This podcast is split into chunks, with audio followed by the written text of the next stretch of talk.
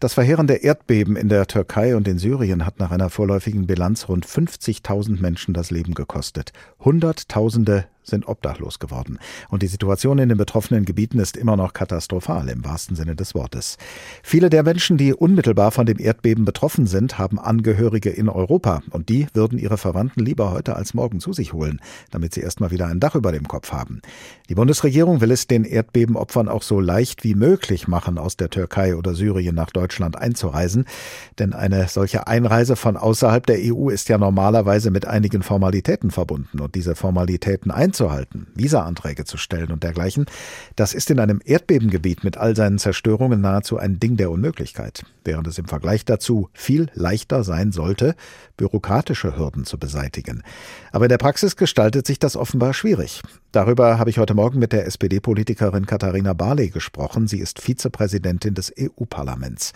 Frau Barley, die Lösung soll jetzt ein EU-Visum für Erdbebenopfer sein, soll heißen, alle Erdbebenopfer, die Verwandte ersten und zweiten Grades in einem Mitgliedsland der EU haben, dürfen schnell dorthin reisen und für eine begrenzte Zeit bleiben. Funktioniert das auch so einfach, wie es sich anhört? Ja, das ist die große Frage. Bisher ist das klar eine nationale Zuständigkeit und wir haben zum Beispiel im Europäischen Parlament noch gar keine Befassung mit diesem Vorhaben gehabt. Ähm, nach all den Erfahrungen, die wir bisher haben, wenn es um Fragen der Einreise und des Aufenthalts etc. geht, bin ich gespannt, ob so etwas äh, sich realisieren lässt. Könnten denn die einzelnen EU-Mitgliedstaaten in dieser Frage auch unterschiedliche nationale Regelungen treffen oder widerspricht das sofort dem Geist oder auch gar dem Buchstaben europäischer Vereinbarungen? Nein, so ist es ja im Moment gerade. Deutschland bemüht sich um ein möglichst unbürokratisches Vorgehen, ist da auch, soweit ich das jedenfalls sehen kann, im europäischen Vergleich sehr weit vorne, sehr aktiv. Ich kenne überhaupt jetzt nur weitere Vorhaben aus den Niederlanden und aus Belgien. Und die beschränken sich oft äh, darauf, dass man quasi bestehende Visa verlängert, dass die Leute nicht zurück müssen. Also nach meiner Wahrnehmung ist das in Deutschland jetzt schon sehr weitgehend. Im Fall der syrischen Erdbebenopfer scheint eine Lockerung der Einreiseformalitäten noch mal schwieriger zu sein als bei den türkischen Erdbebenopfern. Muss das so sein?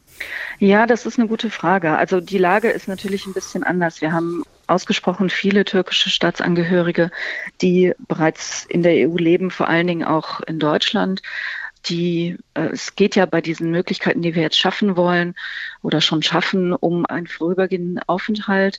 In Deutschland sind es 90 Tage, wo auch die Erwartung besteht, dass man danach eben auch wieder zurückgeht. Ob das dann innerhalb der 90 Tage so sein wird oder ob es da noch Verlängerung geben muss, muss man dann mal sehen. Aber jedenfalls ist es kein dauerhafter Aufenthalt. Und bei Menschen, die aus Syrien kommen, haben wir ja jetzt schon Möglichkeiten, weil jetzt schon viele Menschen fliehen müssen aufgrund politischer Umstände und da kann man eben auch jetzt schon bestehende äh, Regelungen im Grunde genommen nutzen, weiter erleichtern, wie das auch in Deutschland passiert. Da werden jetzt die Erdbebenopfer natürlich vorgezogen bei der Behandlung solcher Anträge.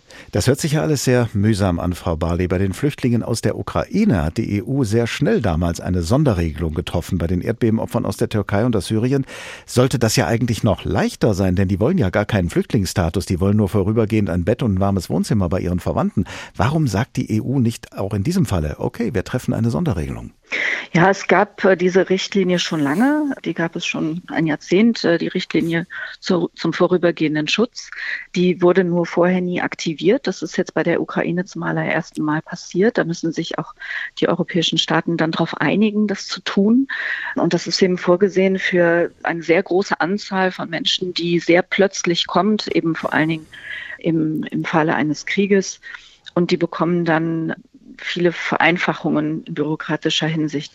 Das wird nach meiner Wahrnehmung derzeit nicht diskutiert. Dafür sind, es ist einfach eine, eine andere Konstellation. Es ist für diese sehr, sehr großen Zahlen gedacht, ähm, wie wir sie 2000 ähm, also wie wir sie während der Flüchtlingskrisen generell haben, äh, sagen wir es so, der verschiedenen, die wir schon hatten, ähm, und jetzt eben auch äh, im Rahmen des Ukraine-Krieges. Was unternehmen denn übergeordnete EU-Institutionen wie die Kommission oder das Parlament, in dem Sie Vizepräsidentin sind?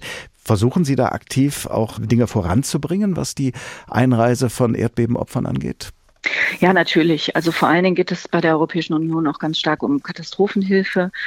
Da gibt es Mechanismen, Verfahren, äh, da wird viel auf den Weg gebracht. Es sind äh, insbesondere aus Schweden große Mengen Hilfsgüter, aus Rumänien große Mengen Hilfsgüter auf den Weg gebracht worden. Also da gibt es eine europaweite Koordinierung. Wie gesagt, immer wenn es um Europa geht, haben wir eine, ein Problem der Zuständigkeiten. Und das ist eben gerade bei diesen Visafragen ähm, jetzt eher kein europäisches Thema. Deswegen ist es gut, dass da jetzt eine Initiative auf den Weg gebracht wird, aber da müssen sich die europäischen Staaten eben einigen.